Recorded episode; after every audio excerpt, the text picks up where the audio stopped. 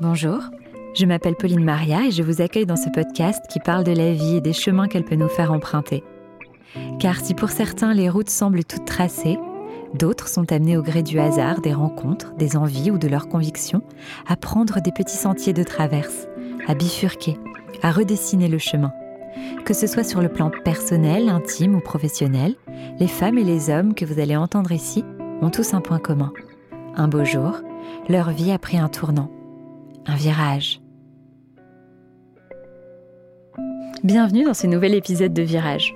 Aujourd'hui, j'ai passé un super moment à discuter avec Marc, auteur-compositeur à succès, qui a écrit des chansons que vous connaissez sûrement, comme euh, Tu seras peut-être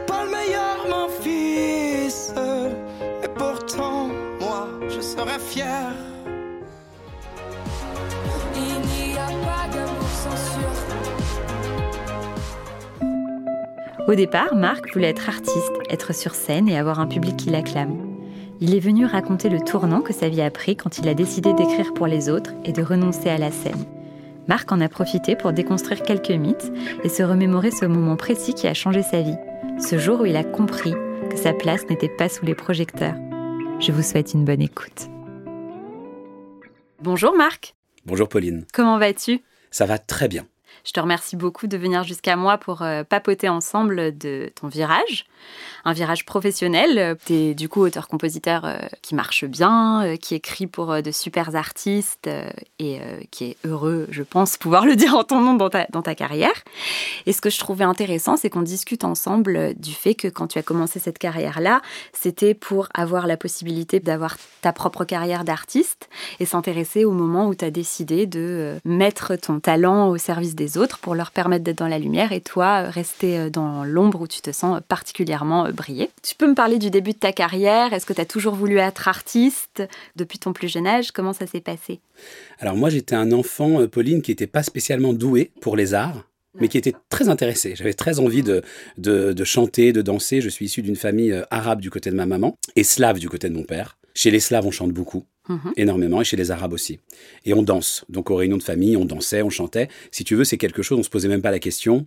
On pensait pas à une carrière ou en faire un métier. C'était juste, ça faisait partie intégrante de la culture. Donc tous les dimanches, samedi, dimanche, on allait chez ma grand-mère on dansait, on chantait, on sortait les instruments, les derbouka, les bendir. Donc c'est un petit tambourin, etc. Donc ça, je dois préciser que avant toute chose, c'est quelque chose de très naturel pour moi. Mais j'ai jamais identifié chez moi une capacité particulière à faire ça. Néanmoins, j'ai eu besoin à l'âge de 7-8 ans de m'exprimer parce que mes parents sont- se sont séparés. Et j'ai eu besoin de m'exprimer, j'ai ressenti le besoin de m'exprimer parce que dans la vie, j'étais très timoré, très timide. Je sais, tu as du mal à le croire. Oui, effectivement. Toi ou ton jumeau? Non, véridique, hein, j'étais timide vraiment. Je, mes lèvres bleuissaient lorsque je devais aller acheter une baguette. Enfin, c'était, Ah, ouais, ouais. j'étais très peu sûr de moi. Et du coup, je me suis mis au théâtre. Théâtre thérapeutique, en tout cas, c'est ma maman qui a eu l'idée. faut savoir que ma Bonne maman, idée. vu que mon papa était parti, elle m'a inscrit à tout. hein. Donc, Mm. c'est allé du rock acrobatique à la danse classique. Je te laisse imaginer, je n'avais absolument aucune propension particulière à être un bon danseur classique, pas du tout le physique ni rien, mais en tout cas, voilà, elle m'a fait essayer différentes formes d'art en se disant, bah, peut-être qu'il y a quelque chose qui va le brancher, qui va l'aider à s'épanouir. Ça a été le théâtre. Donc j'ai commencé à faire du théâtre très jeune. Lorsque je suis arrivé au collège, j'ai j'ai joué dans ma première pièce Pantagruel de Rabelais à l'âge de 11 ans.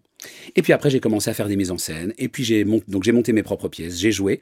Et donc moi j'ai vraiment commencé par la comédie. C'est vraiment le, le, le métier d'acteur qui m'a branché en premier. Et j'ai passé le concours de l'ESSAD, l'école supérieure d'art dramatique de Paris, qui est juste à côté au Hall. Et j'ai fait cette formation pendant trois ans pour être comédien. Donc en vrai, ma, ma carrière, si tu veux, avant auteur compo, elle a commencé par la comédie. Je vais passer rapidement là-dessus puisqu'on va se concentrer sur le virage musical, mais en tout cas la comédie, ensuite la danse. Mais finalement, c'est intéressant de se dire que le gros virage de ma vie, qui est le virage je veux être chanteur, je deviens compo, il a été précédé de plein de mini-virages. bah, Comme la plupart des existences. Exactement. Je pense que c'est pas tout à coup, on, on- on ne part pas vivre euh, dans une hutte à la montagne du jour au lendemain. Bien sûr. On prend des mini-virages et finalement un jour on se dit allez je lâche tout et je vais Mm. vivre euh, euh, comme un inuit à l'autre bout du monde. Donc en fait moi ça a été ça. J'ai été acteur. Après j'étais plus épanoui donc je suis devenu danseur. De manière hasardeuse, j'avais envie, j'avais j'avais l'énergie. Encore une fois j'étais un peu euh, moins bon techniquement que d'autres, mais j'avais tellement envie. J'avais une force vitale, une joie, une énergie. Du coup, les gens m'engageaient. Je bossais trois fois plus que les autres et j'ai bossé euh, 12 ans en tant que danseur. D'accord. Jusqu'à ce que je me dise, Hmm, non, j'en ai marre d'être derrière. Je me sentais un peu euh, dé- décor vivant derrière les artistes interprètes. Je me suis dit, je vais chanter, puisque Mhm. je chantais toujours à la maison de manière spontanée. Et à partir de là, on vient donc à cette grosse carrière que j'ai voulu euh, embrasser avant d'être auteur-compositeur, c'est la carrière de d'artiste-interprète, chanteur. C'est super intéressant ce que tu viens de dire. Au départ, t'en avais marre d'être derrière et puis après, plus envie d'être devant. Donc c'est- Exactement. C'est amusant. Et du coup, tu te dis que t'en as assez de danser pour d'autres artistes et que tu souhaiterais être toi l'artiste qui a son public, sa carrière. Et comment t'as décidé de t'y prendre? C'est quand même un grand saut dans l'inconnu.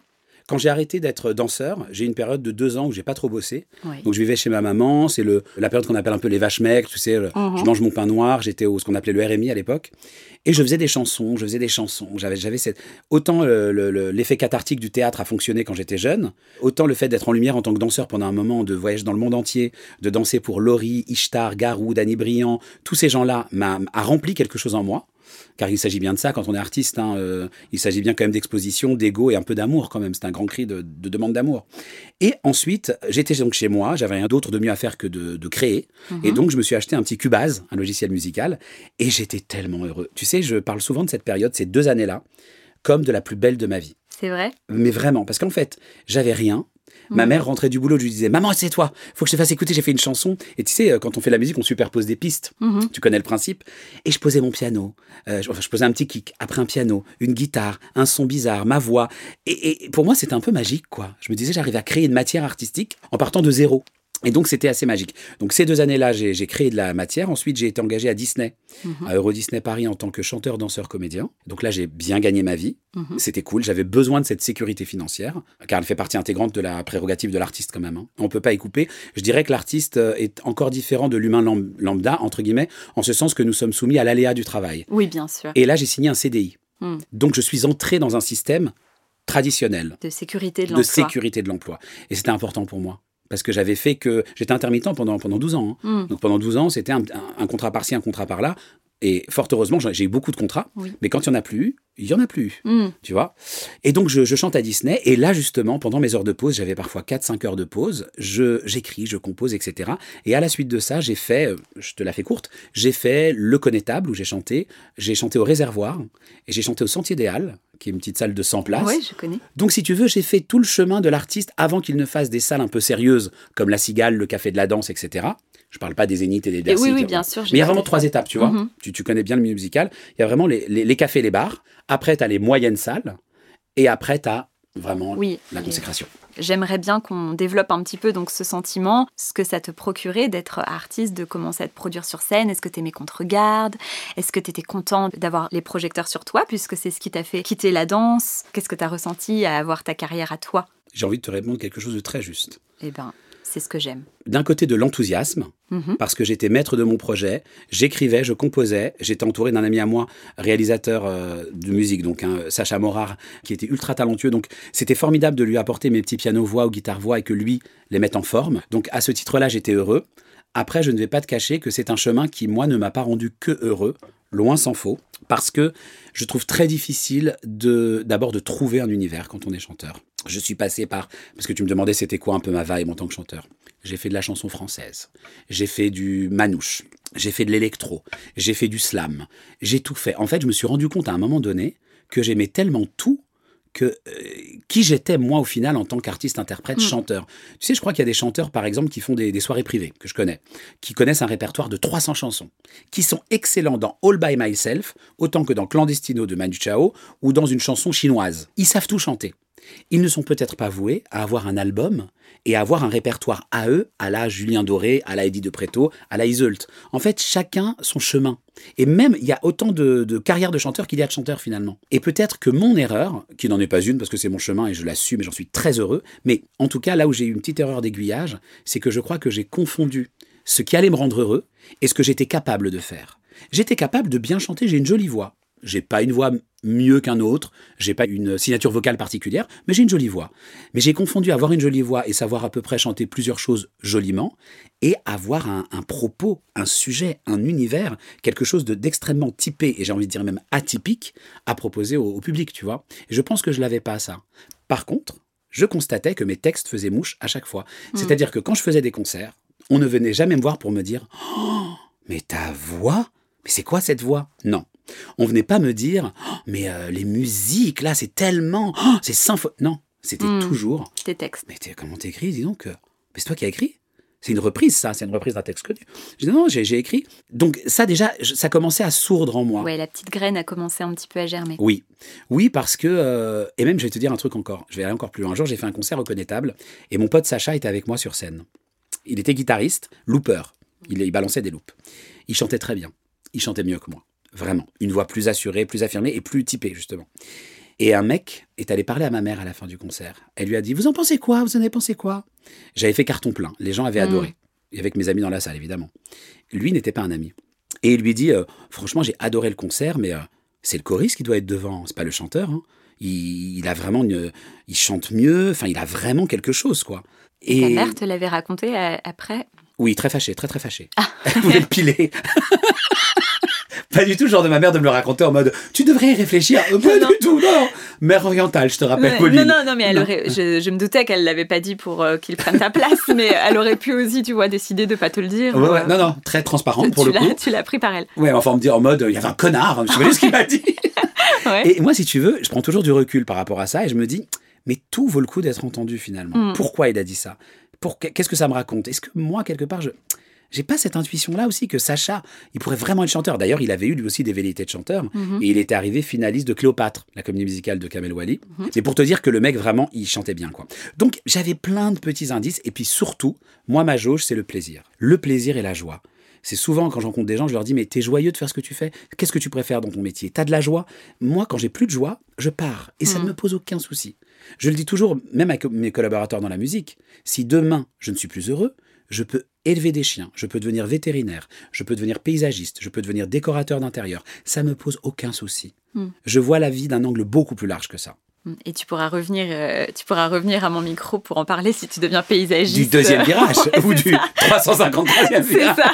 Mais avec On en plaisir. discutera ensemble. Et, et- et surtout, le plus important, je crois, c'est euh, encore plus que de se dire il y aura peut-être d'autres virages, c'est de se dire qu'on va les prendre avec plaisir, avec bonheur, Oui. et qu'il n'y a rien de grave.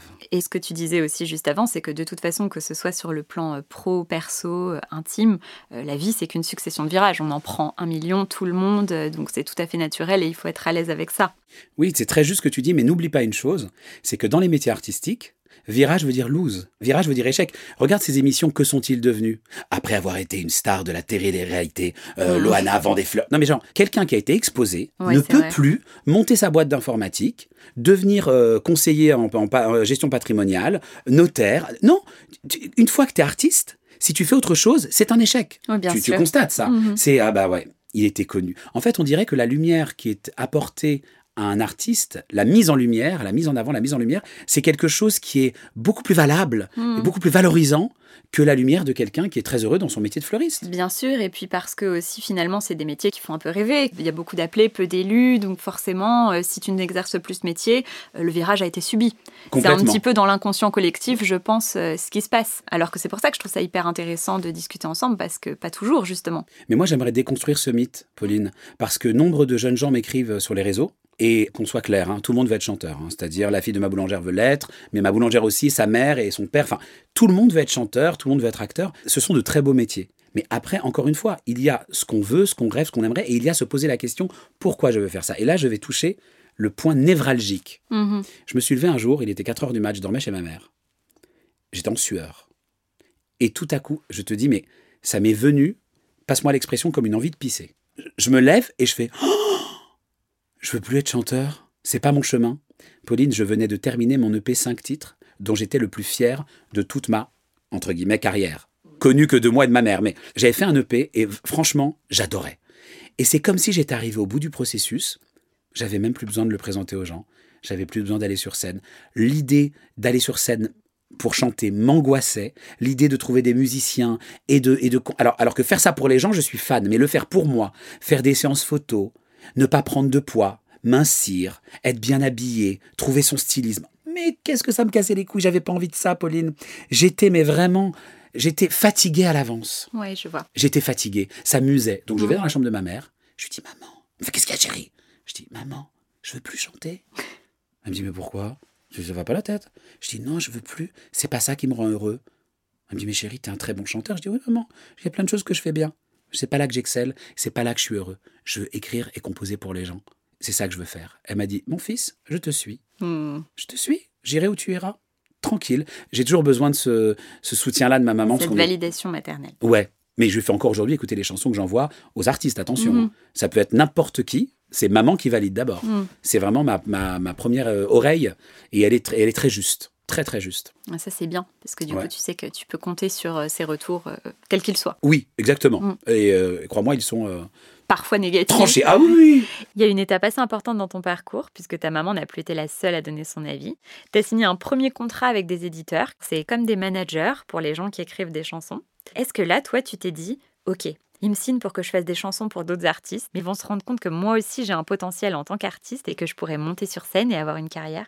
C'est vrai qu'au début, mon petit rêve secret, c'était bon, je vais leur montrer que je suis un bon auteur compo. Ça va être une vitrine. Ils vont développer mon projet, exactement. Ce sera une vitrine. Assez rapidement, quand j'ai bossé avec cette équipe d'auteurs-compositeurs, donc créée par mes éditeurs, assez rapidement, je me suis démarqué par ma réactivité, ma capacité à, à fournir euh, beaucoup en peu de temps. Et du coup, euh, je me suis dit, mais c'est chouette. Parce qu'ils vont voir que, que j'en ai, j'en ai sous le capot, et peut-être ça va leur donner envie de développer mon projet. Et je dois te dire que j'ai toujours senti que ça freinait des cas de fer. Je, tu sais, tu le sens, c'est énergétique. Tu sens quand des gens te poussent vers quelque part parce que ils sentent même que tu as ce talent, que tu- il faut que tu partages ton talent avec le monde. Aujourd'hui, moi, je le fais avec certains amis qui ne sont pas conscients parfois de leur, de leur, euh, potentiel. Là, non, ça, ça me poussait pas du tout. Et donc tout ça s'est ajouté. Moi, j'arrive pas à trouver mon pseudo, j'arrive pas à trouver mon vrai univers. Objectivement, je trouve pas que j'ai une voix avec une signature vocale de ouf. Mes éditeurs, ils me poussent pas plus que ça. Alors, j'avais l'impression de faire des cordes avec des bouts de ficelle. J'en avais marre. Je voulais du grand, je voulais du fast, je voulais du grandiose, je voulais de l'excellence en fait. Mhm. Moi, mon but dans la vie, c'est d'être à chaque fois à l'endroit où je peux être euh, dans, dans le presque. C'est un peu mystique ce que je vais te dire. hein, Mais dans un alignement tellement parfait et une harmonie telle que euh, c'est un peu comme si euh, euh, toutes les fées se penchaient sur moi à ce moment-là et toutes les divinités, et il y avait un- un- une sorte de nombre d'or, tu sais. Ouais, quand tu écris des chansons, j'ai l'impression que tu te sens là où tu devrais être au moment où tu dois y être. Et tu donnes presque l'impression que c'est simple pour toi d'écrire pour les autres, alors que vu de l'extérieur, ça peut sembler compliqué. C'est toujours compliqué pour moi de répondre. Même on me demande comment tu fais pour écrire, etc. Et c'est très juste ce que tu as dit. C'est En fait, c'est ni simple ni compliqué. Bien sûr que c'est compliqué de trouver l'équilibre parfait, l'ajustement parfait entre un mot et un autre, entre une couleur de mot et une autre. Trouver la bonne chair de mot, la bonne peau. c'est- un, subtil alliage, c'est une magie un peu. Mm. Et en même temps, parfois, quand on est pile à sa juste place, pile à son endroit, au bon moment, il se passe quelque chose parce que ton passé, ton futur, ta projection, qui tu es, qui tu côtoies, ta culture, tout ça fait que bah, c'est ça, c'est l'écriture. Et moi, ça a été vraiment ça. Ouais. C'est-à-dire que, et encore une fois, je suis tout à fait capable d'écrire de très mauvais textes. Mais en tout cas, je sais que euh, moi, je suis contre l'idée que le travail, qui veut dire tripalium, instrument de torture, je suis contre l'idée qu'on doive souffrir quand on travaille. Je fais un métier passion, j'ai la chance d'aller travailler sans boule au ventre. Je ne dis pas, oh, chouette, à 6 heures, il y a l'apéro. Je m'en carre, moi, de l'apéro. Moi, je peux rester au studio jusqu'à 8 heures du matin. Je suis heureux. En fait, je suis heureux. Donc, euh, c'est ça que je souhaitais pour moi. Et ça, je, je le souhaitais parce que ma mère a toute sa vie bossé dans une banque. Et elle a dû supporter la hiérarchie. Bon, elle était cadre supérieur, donc un- plutôt un beau poste, mais tu as toujours des supérieurs. Une femme dans les années 70 Oui, donc pas, pas facile de prendre sa place. Du et tout. surtout de cadre supérieur. Avec des hommes. Oui, Que des hommes, la banque. oui. Donc, si tu veux, ma mère est une femme, euh, c'est mon héros. C'est Mhm. vraiment mon héros à, à différents titres. Et à ce titre-là aussi, elle m'a toujours dit un truc. Elle m'a dit, chérie, ne laisse jamais qui que ce soit mal te parler, t'humilier, te déconsidérer. On te dit quoi que ce soit, tu dis, je prends mes, clics, mes claques, je m'en vais. Vous me devez mon respect et ma dignité. Je pars.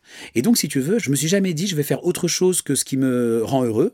Et puis, il y a plein de domaines où t'es pas heureux parce qu'il y a une hiérarchie, il y a un souci de productivité, de rendement. Mhm. Donc, l'humain est un peu mis de côté. hein. On on va pas, pas se mentir quand même. Il y a plein de boulots où c'est ça. Même des boulots où tu fais 10 ans d'études. hein. Et je voulais pas ça pour moi. Je voulais un métier passion. Et donc, c'est ce que, c'est ce que j'ai fait avec ça. Et juste pour revenir sur une chose, quand tu as dit en début d'émission, pourquoi tu as choisi finalement l'ombre Oui. à la lumière? Et c'est très intéressant parce que souvent on me dit ça. Euh, et, mais ça te dérange pas d'être dans l'ombre des artistes et tout.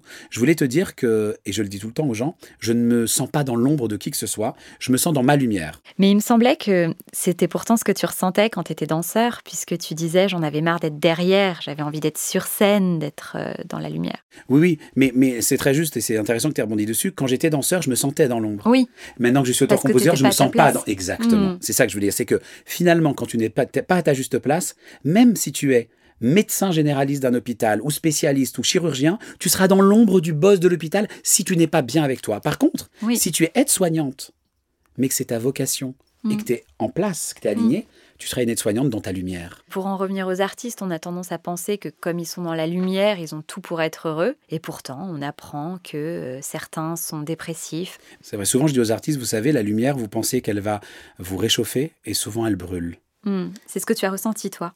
Alors moi, je suis pas allé jusqu'au moment où elle m'a brûlé, je t'avoue. Non, en tout cas, c'est c'est- c'est- c'est ce je vais pas dire, j'ai pas eu assez de succès pour qu'elle me brûle. Mais elle m'a même pas éclairé, moi. non, en tout cas, c'est ce qui t'a fait fuir. C'est cette peur que tu as eue quand tu as pris ce virage. Pas du tout? Moi, c'est autre chose. C'est que je me suis dit, c'est drôle, je vais sur scène pour que mon père m'aime. Parce que mon père est parti. J'étais un petit garçon homosexuel, solitaire, sans amis. Bah, je vais être génial, comme ça mon père il va m'aimer. Mhm. Je vais aller sur scène et, et je, et je vais, je vais briller. Et parce que je vais briller tellement fort que mon père il n'aura pas le choix, il va me voir. Même si pour lui je fais des chansonnettes et, et je chantouille. Et je chante... Mais non, il va me voir. Ah, c'est beau parce que du coup, tu Oui. faisais pas ça pour toi-même. Pas du Tu faisais ça pour ton père. Depuis Bah, le début, sûr. tu cherchais son approbation euh, dans les projets que Oui. tu entreprenais. J'ai toujours cru que je faisais pour ma mère. Ouais. Et un jour j'ai compris que je le faisais pour mon père. Tu l'as compris tout seul ou t'as été aidé par un psy? Je suis jamais allé consulter. Et par contre, je, je- je trouve que c'est génial. Enfin, dans l'idée, en fait, il faut savoir que chez les Arabes, j'ai été quand même élevé par ma maman. Dans la culture arabo-musulmane, aller voir un psy, c'est de la poésie. C'est un truc de bourgeois, euh, occidental. Il n'y a pas ça chez nous. hein. Toi, tu me parles à moi, je suis ta mère, parle-moi. Mm. Parle à ton frère. Il n'y a pas du tout de psy. Va voir les darons d'Aulnay-sous-Bois, elles vont chez le psy. hein. Et il y en a qui en auraient besoin. Pas spécialement les Arabes, hein, mais euh, tout le monde. Je veux dire, Arabes, Africains, Chinois. L'homme en général, l'humain. Mais ce que je veux dire, c'est qu'il y a des cultures où ça. Non. C'est pour ça, c'est marrant parce que quand tu me disais, je l'ai un petit peu senti au début aussi, quand tu disais euh, que après la séparation de tes parents, ta maman, elle a un peu tout essayé. Oui. Et finalement, elle a essayé beaucoup l'art, mais euh, Pédopsie, non, Ouais, ça voilà. n'existait pas à l'époque. C'est ça. Il n'y avait pas de pédopsie. Moi, tous mes amis aujourd'hui qui ont des gamins de 6-7 ans, ils sont tous allés chez le pédopsie. Tous. hmm, Pour des raisons diverses. hein. C'est entré vraiment dans les un mœurs. spécialiste comme Oui. un autre. Bah, comme le pédiatre, le pédopsie, c'est le pédiatre du psychisme de l'enfant, de la Mhm. psyché de l'enfant. En fait, j'ai écrit une lettre à mon père et le fait d'écrire la lettre a coïncidé avec le moment où j'ai souhaité arrêter d'être chanteur. Je lui ai écrit une lettre, un peu de réconciliation. Une lettre très très longue. Et, euh, et dans cette lettre, euh, en gros, je, je- je parlais de plein de choses notamment de mon homosexualité, de mes, de mes défaillances en tant que fils, parce que quand on est un enfant, on, on est souvent euh, euh, en colère contre ses parents. Oui. Euh, moi, je sais que j'avais pas digéré mon père pendant longtemps. hein. Euh, Pas digérer son départ? Ou pas digérer le ça. père qu'il était Aussi, ouais. Tout. Tout. En fait, mon père, je pense que j'étais soulagé qu'il parte parce qu'il était, euh, euh, il était. Je le percevais parce que les choses ne sont rien, les choses sont ce que nous sommes. Mhm. Et j'adore cette phrase. Je pense que je pense que j'ai perçu ce père euh, dur, intransigeant, euh, sévère, etc. Et il a fait comme il a pu. C'était un paysan croate qui pensait qu'élever un enfant à la dure, c'était lui donner le maximum d'outils et d'armes. Tu sais, je me suis rendu compte en étant plus grand, en, en étant adulte, qu'en fait, d'abord, plein de choses que je détestais chez mon père, je les avais déjà. Donc euh, j'étais là. Hum, peut-être faire un- Mince Merde Et de ma mère aussi d'ailleurs, mais aussi que j'avais plein de qualités de mon père Hmm. et qu'en fait, euh, il y a plein de choses qui, sont, euh, qui se sont passées un peu durement, mais finalement, ce sont des outils merveilleux aujourd'hui, notamment de- d'éducation, de, force. Structurellement parlant, j'ai beaucoup de mon père dans ma colonne vertébrale, Mhm. alors que j'ai grandi avec ma mère. Donc en fait, euh, je me suis réconcilié, et quand je me suis réconcilié avec moi d'abord, puis avec lui finalement, euh, on n'était pas fâchés, hein, je réconcilié, c'est-à-dire profondément, intimement, il y avait un malaise au fond du ventre. Donc j'ai évacué ça. Et je me suis dit, euh, j'ai fait tout ça pour ça en fait. Tu sais, c'était laborieux, Pauline, pour moi d'être chanteur. C'était dur, dur, dur, dur, dur. Je courais après un truc qui n'était pas moi, je le sentais. Tu courais après ton père, Je courais après mon père, pas après Mm. une carrière. Et je me voyais tellement pas, tu sais, aujourd'hui, euh, je côtoie des artistes, bien sûr. euh, beaucoup, de, de près. Les fans, j'ai pas envie. Hmm. Signer des autographes, j'ai pas envie. Mm. Faire des tournées, être dans le tourbus avec un coup j'ai chaud, un coup j'ai froid, l'odeur des pieds des musiciens, j'ai pas envie. Mm. Je n'ai pas envie de ça en fait. Ça ne me fait pas rêver. Mm. Je me suis trompé de rêve. En fait, le rêve de rattraper papa, c'est il y a eu une, une translation euh, vectorielle. J'ai transposé ça sur l'art et je me suis dit, mais si je suis célèbre, il va m'aimer. Et en fait, je crois, et là j'ai compris cette chose-là, et donc j'observe les artistes autour de moi maintenant, je crois qu'il y en a beaucoup qui peut-être, s'ils allaient voir un psy et, et, euh, et résolvaient leur névrose, peut-être n'auraient plus besoin d'être artistes. C'est- un peu simplifier ça, et je suis content qu'il y ait des artistes. Mais, Mm. euh, mais certains psys te disent ça, hein, que si tu résous tout, bah il reste, il reste quoi à vivre finalement? Mm. Les névroses, c'est aussi le terreau de l'artiste. Bien sûr. Donc euh, voilà, j'en ai encore un bon paquet et Je ça me permet d'avoir des choses à dire. euh, tout être humain a quand même son lot de, son lot de névrose. Enfin, Bien sûr. Très peu, je pense, peuvent. Bien sûr. Enfin, ceux qui disent qu'ils en ont pas, en général, au bout d'une petite semaine à cohabiter avec eux, tu dis Ah, t'es sûr? Je parlais de la faille narcissique de l'artiste qui est particulière. Oui, bien sûr. C'est-à-dire que, par exemple, nous, on a des névroses, toi et moi, c'est Mhm. sûr. Mais la faille narcissique n'est pas telle qu'on se sente légitime à se faire applaudir par 50 000 personnes. Mhm. C'est particulier quand même, hein, ce truc de se dire je vaux et je mérite qu'on dise Marco Marco Hmm.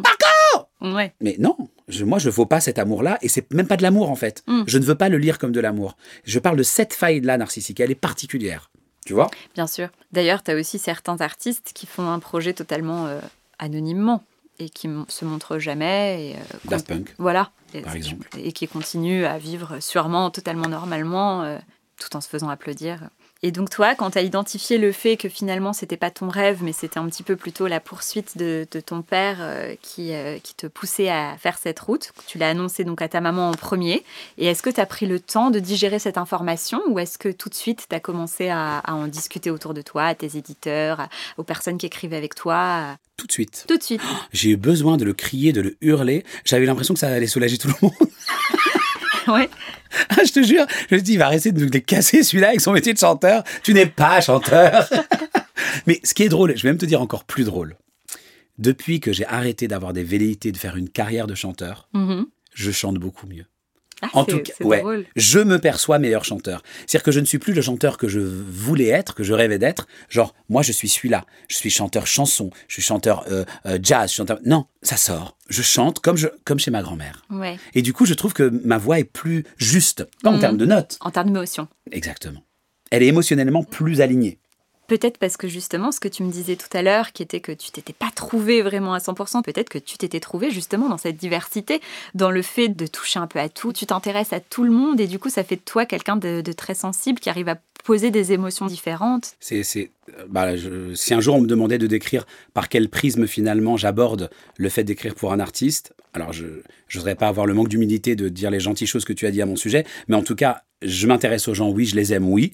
Et c'est exactement ça, c'est-à-dire que j'aime tellement les gens dans leur diversité que je peux te dire que ma boulangère s'appelle Linda, je peux te parler de ses origines, te dire si elle est maman ou pas, parce que je l'ai quittée il y a une heure, là où je suis allé acheter ma petite fougasse au fromage, et que la vie des gens m'intéresse. Mais vraiment, c'est-à-dire, j'étais dans le bus de nuit en rentrant d'une soirée cette nuit, j'ai écouté deux élèves acteurs qui parlaient, un garçon et une fille, je me suis régalé. Ils parlaient de la scène qu'ils étaient en train. Ah, moi j'aime pas, alors lui, quand il monte la scène, il écoute pas le metteur en scène, son texte n'était pas su au cordeau. J'aime écouter. En fait, ça je trouve les vies passionnantes, Oui. quoi. Et c'est vrai que quand je dois écrire pour un artiste, on m'appelle le stalker au Mm. studio. You, Euh, tu sais. Pardon? You, tu sais. Ouais, exactement, exactement.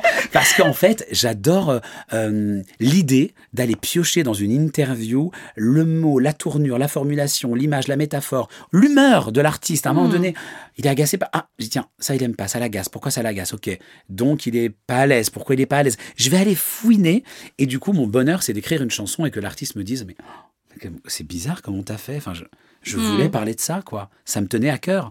Ah bah oui, mais c'est des heures et des heures d'interview, c'est de puis alors, quand je rencontre l'artiste, c'est encore mieux. Mhm. Et euh, je ne pourrais jamais euh, euh, faire une chanson comme ça en disant à lire non, j'ai besoin d'écrire pour quelqu'un. Ouais. J'ai vraiment besoin. Et encore aujourd'hui, donc nous on fonctionne par brief avec mes éditeurs.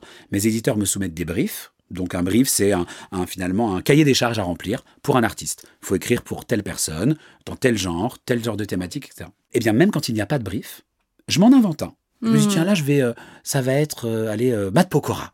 Ça va être Céline Dion, ça va être Jennifer, ça va être Patrick Bruel, ça va être Florent Pagny. Je, je m'invente un artiste qui ne cherche pas spécialement de chanson, mais je me dis, je vais faire une chanson dans le style de. Je lui fais une chanson et Oui. puis il la prendra ou pas, mais moi Et je... elle peut aller ailleurs. Oui. Mais quand je l'aurais écrite, j'aurais pensé à ce mec qui vit en Patagonie, j'aurais pensé à ce Patrick à la voix rauque, j'aurais pensé à cette euh, Céline Dion à la voix fluide, etc. J'ai besoin d'écrire pour quelqu'un, Hmm, je tu vois? Et après, les thèmes sont universels.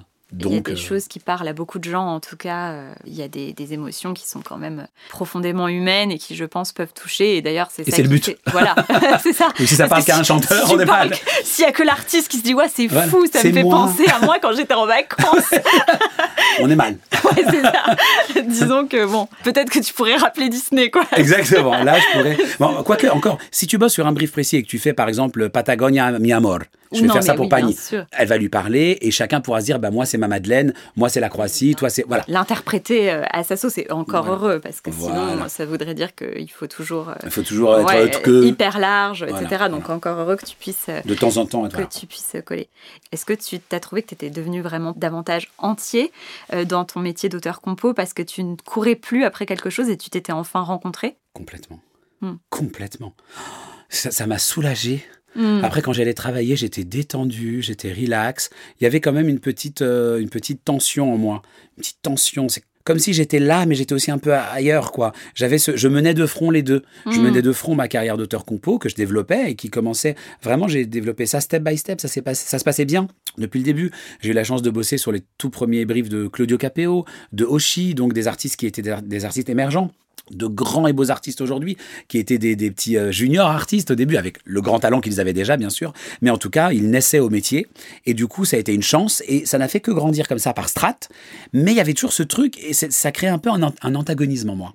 Ça n'allait pas dans le même sens. Oui, parce que finalement, tu étais là pour autre chose. C'est-à-dire que tu étais là surtout pour dire voilà, je vais montrer ce que je vaux pour pouvoir, moi, ensuite, chanter mes chansons.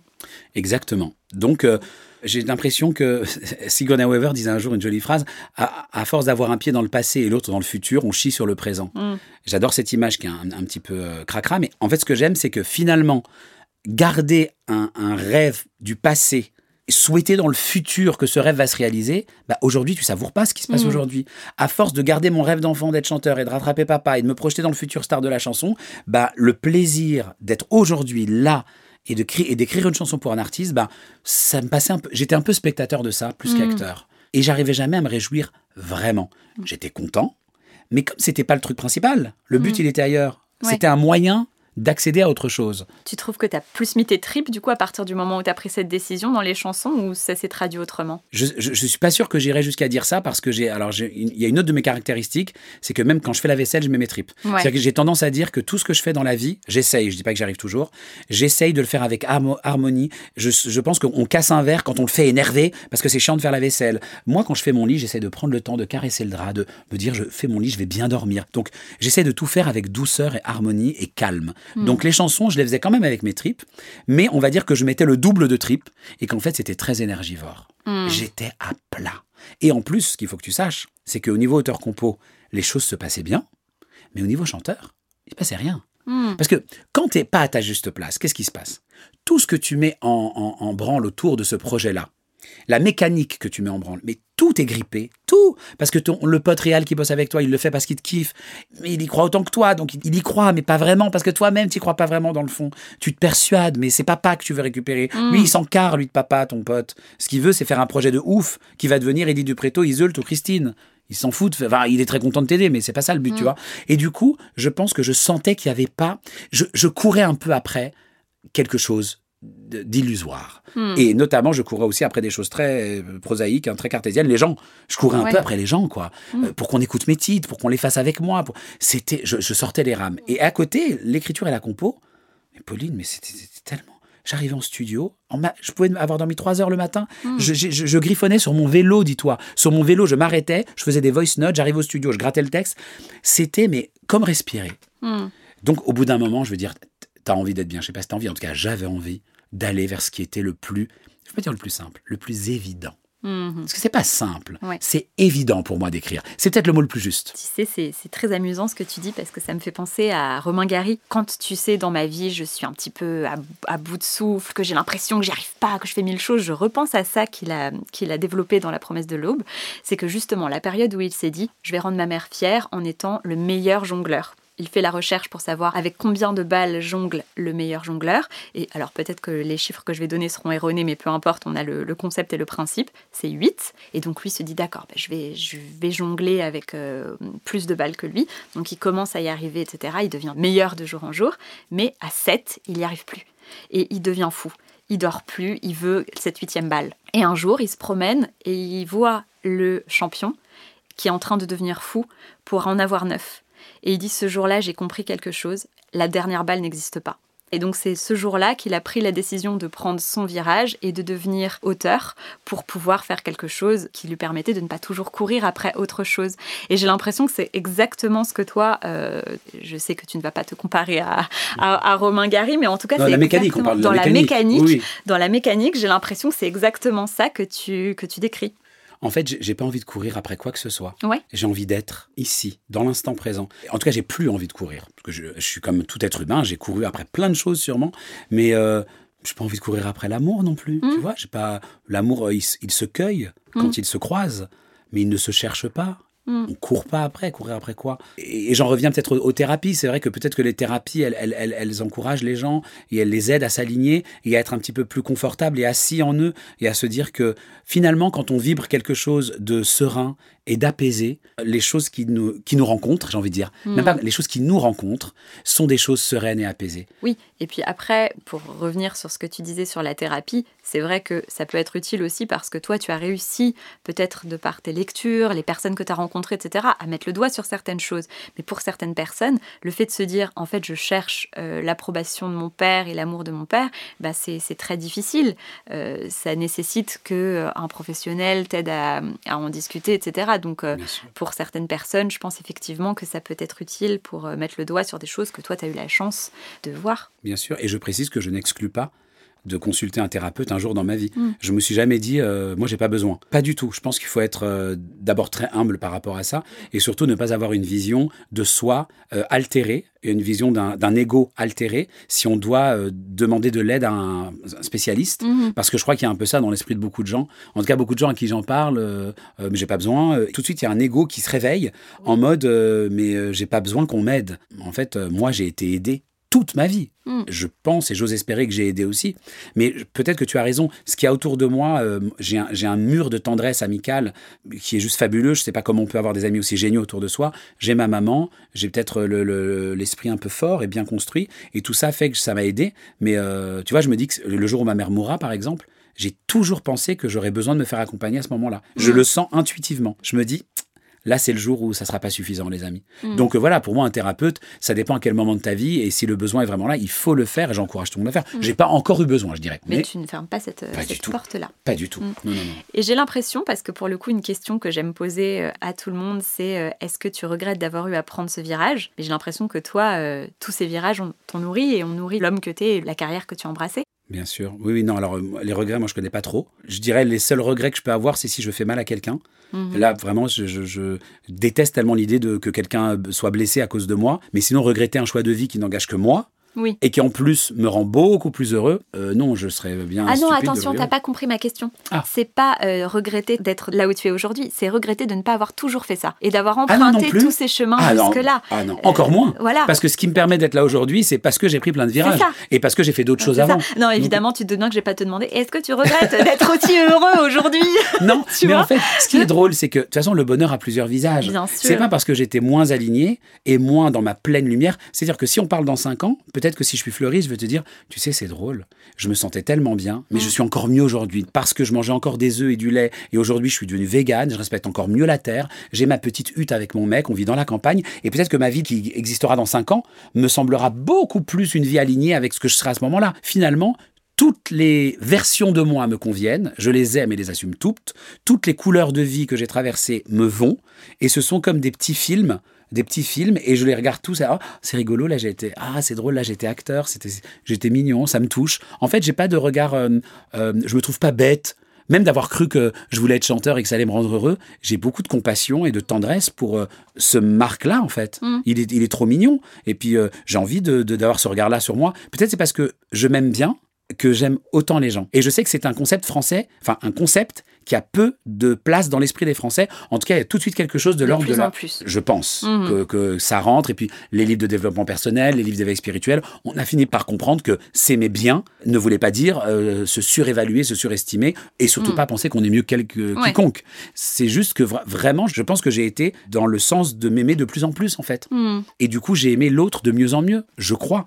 Parce que même mes relations sont beaucoup plus fluides aujourd'hui, comme par hasard. Au fil des ans, j'ai toujours eu plutôt des facilités avec les gens, j'ai plutôt toujours aimé les gens, mais là, ça s'est vraiment affiné, affiné, affiné, affiné, affiné, parce que j'ai appris plein de choses. J'ai toujours que la, la vie, c'est un voyage de soi à soi à travers l'autre. J'aime cette idée de, de traverser les autres pour revenir à soi, non pas par nombrilisme, mais pour dire que la vie, c'est voyager à travers les autres. Et Mhm. j'aime ce voyage à travers les autres. C'est un voyage à travers l'autre que je fais en écrivant finalement. Ouais, Tu vois? C'est top. Je trouve que c'était hyper intéressant qu'on ait pu faire cet entretien et justement euh, un petit peu lever le voile sur le fait de pas parler de l'ombre parce qu'il y a un petit peu dans l'esprit général le, le côté de se dire ah bah du coup lui il écrit pour d'autres mais il préférerait euh, être Si on lui proposait, il préférait Ouais, être devant. il préférait être devant. Je pense que dans l'esprit euh, euh, général, enfin, ça ne se dit pas du tout, mais enfin, tu as compris l'idée. Bien sûr, t'as raison. Dans l'inconscient collectif. Exactement, dans l'inconscient collectif, Ouais. merci. Il y a un petit peu euh, ce côté de se Bien dire que c'est forcément subi si tu es euh, derrière les rideaux. Bien alors sûr. que pas forcément. Tu as vu, j'ai pas dit l'ombre. Non, mais en fait, mais c'est important. Tu sais, c'est bête. Je trouve simplement que les, les mots ont un poids, Non, mais tu as une raison. valeur et, un- et une énergie même. Et moi, en fait, je, je, je c'est pas toi, hein, mais je préfère euh, que les gens ne me mettent pas à une place l'ombre qui Mhm. n'est pas la même parce que vraiment, je ressens le soleil sur ma peau artistique tous les jours. Je me sens vraiment dans la lumière, dans ma lumière. Et je vais même te dire, là où je vais aller complètement dans ton sens, c'est que puisque j'ai été chanteur, les gens auraient tendance d'autant plus à se dire, Putain, le pauvre, il Mm. chantait et là maintenant, euh, il écrit, il compose pour d'autres. Il doit avoir le seum. hein. Mm. C'est tout l'inverse. Tu sais, quand je vais à des concerts, je suis mais tellement enthousiaste, heureux. J'ai les papillons dans le ventre. Je, et, et je ne me vois pas à la place de l'artiste. Quand je vais voir Oshi et qu'elle chante Amour censure, je me dis, on a fabriqué ça, elle et moi. Qu'est-ce qu'elle le porte bien. Tu penses bien que, ce que je- tout le bien que je pense de la voix d'Oshi et de ses qualités d'interprète. Claudio Capéo, c'est pareil quand il chante Riche, qui est un peu la chanson de la résolution pour moi avec mon père. Hmm. Parce que tu comprends bien que j'ai écrit les mots que j'aurais rêvé entendre dit de sa bouche. Ouais, Mais par la voix de Claudio. Donc, Mm. Tu vois, ma thérapie, je la vis finalement. bien sûr. Tu la poses sur, euh, sur un papier. Exactement. Donc euh, ça, Mm. c'est encore une fois l'effet cathartique de la création. Du coup, non, pour répondre à ces gens qui penseraient peut-être ça, même si personne m'a posé la question. Si- Moi si- C'est toi, voilà. toi, exactement. Euh, Il n'y a pas d'ombre. Il n'y a aucune ombre. Voilà. Euh, c'est, ce sont deux métiers différents. Il y a le métier de celui qui interprète et qui est sur scène. Les artistes interprètes ont besoin d'auteurs-compositeurs. Les auteurs-compos, on a besoin de leur voix pour porter nos chansons. Et finalement, c'est plutôt une collaboration Mm. avec la lumière pour chacun, Mhm. mais une lumière différente. Ouais. Mais c'est intéressant cette chose-là parce que je te jure, quand je suis face à Claudio par exemple et qui chante une chanson que j'ai écrite, Ouais. c'est très drôle parce que souvent euh, un pote à côté de moi, ma mère va me dire "T'es fier Hmm. C'est pas de la fierté que je ressens, c'est drôle. Hein je suis heureux. Mais je ne suis pas fier. Je, je me, je suis pas là en train de pérorer, de dire euh, aux gens autour, c'est moi. Non, Hmm. je suis heureux. Je Hmm. suis heureux. Et j'ai même pas besoin que les gens le sachent. Et ça me fait rire quand une maman me bouscule et qu'elle est avec sa fille. C'est déjà arrivé qu'elle me dise Attendez, euh, notre chanson préférée. Et qu'elle me bouscule à un, con- à un concert de Claudio pendant Riche. Et dans la tête, je me dis Mais Moi, je l'ai écrit. tu sais pas. Mais c'est pas grave. J'aime bien que tu le saches pas. J'ai pas besoin. Je le sais. Oui, parce que tu l'as dit tout à l'heure, tu ne voulais pas des fans, donc tu es très content d'être dans le public et, et de, de voir ta chanson porter. euh, La fille qui n'a rien compris. T'es très content d'être dans l'ombre.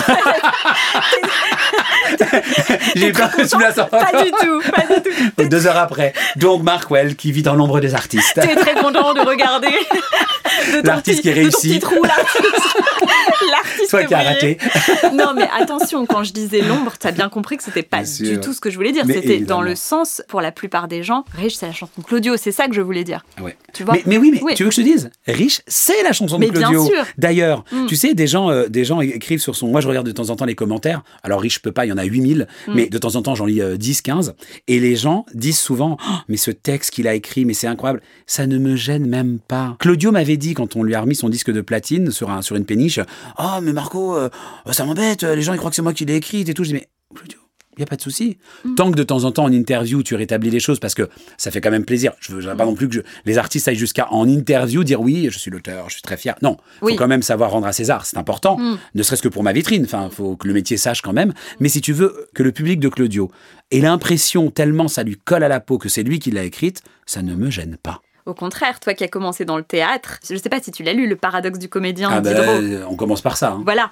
Et donc, euh, pour le coup, c'est euh, c'est jouer d'intelligence. Exactement. Au lieu de jouer d'âme, jouer d'intelligence. Donc, Exactement. c'est- réussir à être un caméléon et à Oui. tellement coller au- à l'artiste pour lequel tu écris que c'est ces mots qui sortent, en fait. Et c'est ça qui est magnifique. Et c'est mon but. Ouais. Mon- pour ça, je pense qu'il faut avoir fait un petit travail sur, euh, encore une fois, sur l'ego, sur l'estime de soi, sur sa faille narcissique, parce que Mhm. j'en manquais pas. Mhm. Et, et en fait, euh, je me, vraiment, j'ai réalisé que hum, tous les cris d'amour et tous les je t'aime et tous les publics et toutes les tournées et tout l'argent et tous les disques d'or ne combleraient rien. C'était Mm. un vide abyssal. Et quand j'ai réussi à comprendre comment, et encore, je te dis ça aujourd'hui, peut-être qu'il y a encore des choses à régler, hein, et sûrement, mais en tout cas, cette faille nar- narcissique qui me poussait à aller sur scène, je pense que celle-ci est résolue parce que c'est pas un manque. Attention, je n'ai pas dit que je ne reviendrai pas à la scène ou que je ne reviendrai pas à la radio, à la télé. Enfin, je suis quand même une personne qui aime s'exprimer, qui aime prendre la parole, qui aime se présenter devant un auditoire. Et ça, je le ferai. Sous quelle forme? Affaire à suivre.